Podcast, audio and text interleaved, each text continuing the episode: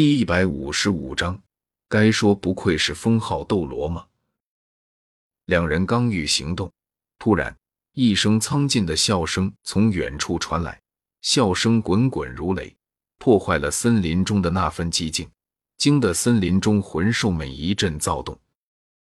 四人对视一眼，几乎同时看向了声音的发出方向。他们当然听得出那笑声中所蕴含的威势何等惊人。而这种威势也是专属于封号斗罗的。而在这片落日森林中，只有一个封号斗罗，那就是毒斗罗独孤博。想到这里，千寻疾对着菊斗罗和鬼斗罗点了下头，示意他们按照计划行动。收到千寻疾的命令，菊斗罗和鬼斗罗不再犹豫，果断的腾身而起。凭借着对笑声位置的判断，飞速而去。落日森林某处，此刻正有着一名老者站在一座山洞的洞口，遥望着夜空。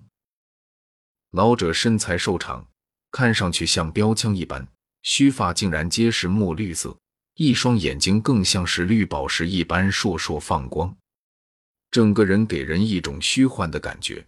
似乎像是幻影一般。老者面无表情，或者说是脸上表情完全是僵硬的，两腮深陷，头上绿发乱蓬蓬的，身上衣服也只是朴素的灰色长袍。而此人正是号称独霸天下、最难缠的独斗罗独孤博。独孤博站在洞口，遥望夜空，眼中碧光闪烁。双手背在身后，吐出一口浊气。此时，他刚刚承受过碧鳞蛇毒反噬的痛苦。实际上，如果只是单纯的疼痛，或许还好忍耐一些。但那麻痒到心里的感觉，却不是人能受得了的。哪怕是以独孤博的实力，此时也是全身衣衫尽湿。他那声长啸。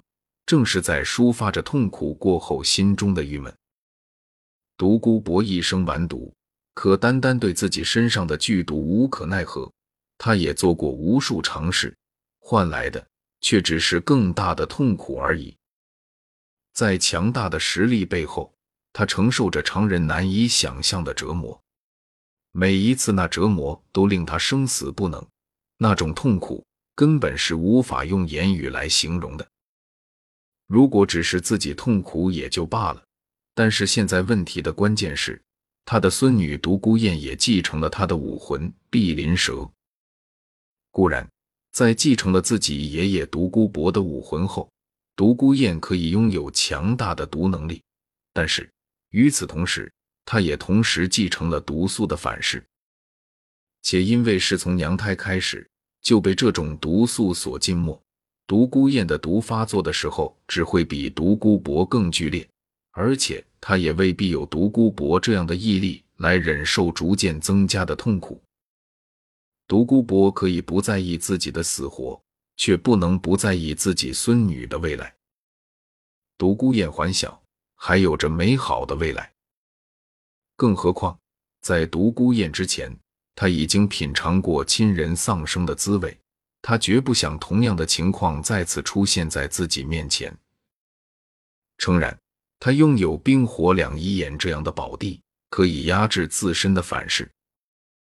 但是问题的关键是，冰火两仪眼是天地间至寒至热之地，那里的炽热和极寒，哪怕是他也不能承受太长时间。旁人要是贸然接触了，就只有死路一条。也正是因为如此，他就连独孤雁他都没带到那里过，就是怕那里的气息伤害到自己的孙女。想到这里，独孤博的脸色有些阴晴不定。他绝对不要让自己的孙女长大之后还要承受像他这样的痛苦。这样想着，独孤博眼中光芒一闪，他决定到冰火两仪眼去看看。如果能找到办法减轻那里的气息伤害的话，说不得他有机会能够拯救自己和自己的孙女。而就在独孤博准备朝山顶而去之时，突然三声长啸同时响起，两强一弱，或低沉，或激昂，却无不充斥着强烈的敌意。笑声飞速接近，听声辨位，笑声的主人似乎马上就要来到山下了。见状，独孤博双眼微微眯起，不屑地哼了一声：“居然在挑战我吗？好啊，我倒要看看是谁这么大胆子。”放弃了登山的打算，独孤博迈出一步，已经来到洞窟前悬崖处，向山下望去。只见三道身影，正如同星丸跳跃一般，飞速朝着自己所在的位置攀升而至。看到这三个人。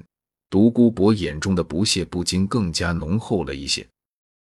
不过是三个七十多级的魂圣，他们是来送死的吗？也难怪独孤博会这么想。以他封号斗罗的实力，别说是魂圣，就算是魂斗罗，在他面前也要战战兢兢。更何况他的毒可不是随便什么人能够抗衡的。尽管独孤博在封号斗罗中并不算最强的。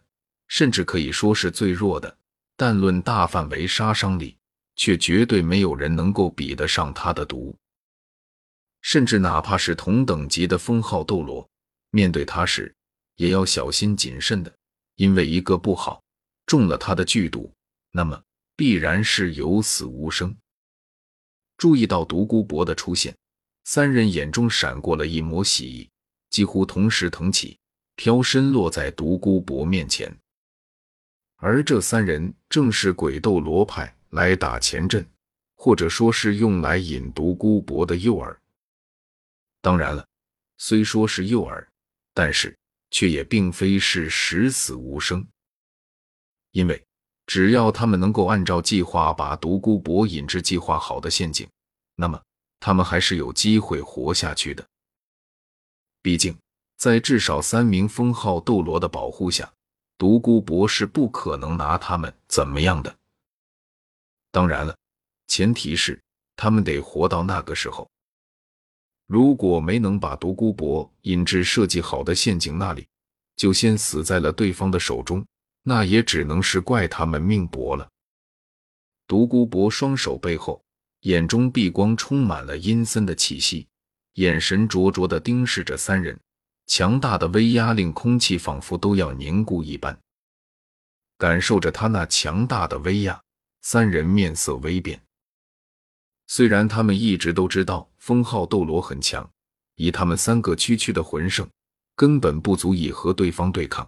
可当他们真的面对独孤博这位封号独斗罗，并且感受到他那可怕的威压的时候，他们还是不禁有些变色，因为。封号斗罗太强了，哪怕独孤博是最弱的封号斗罗，那也不是他们几个魂圣能够对抗的。若不是及时发动了魂力保护，单是这份压力就足以对他们致命了。该说不愧是封号斗罗吗？果然不是区区的魂圣能够比拟的。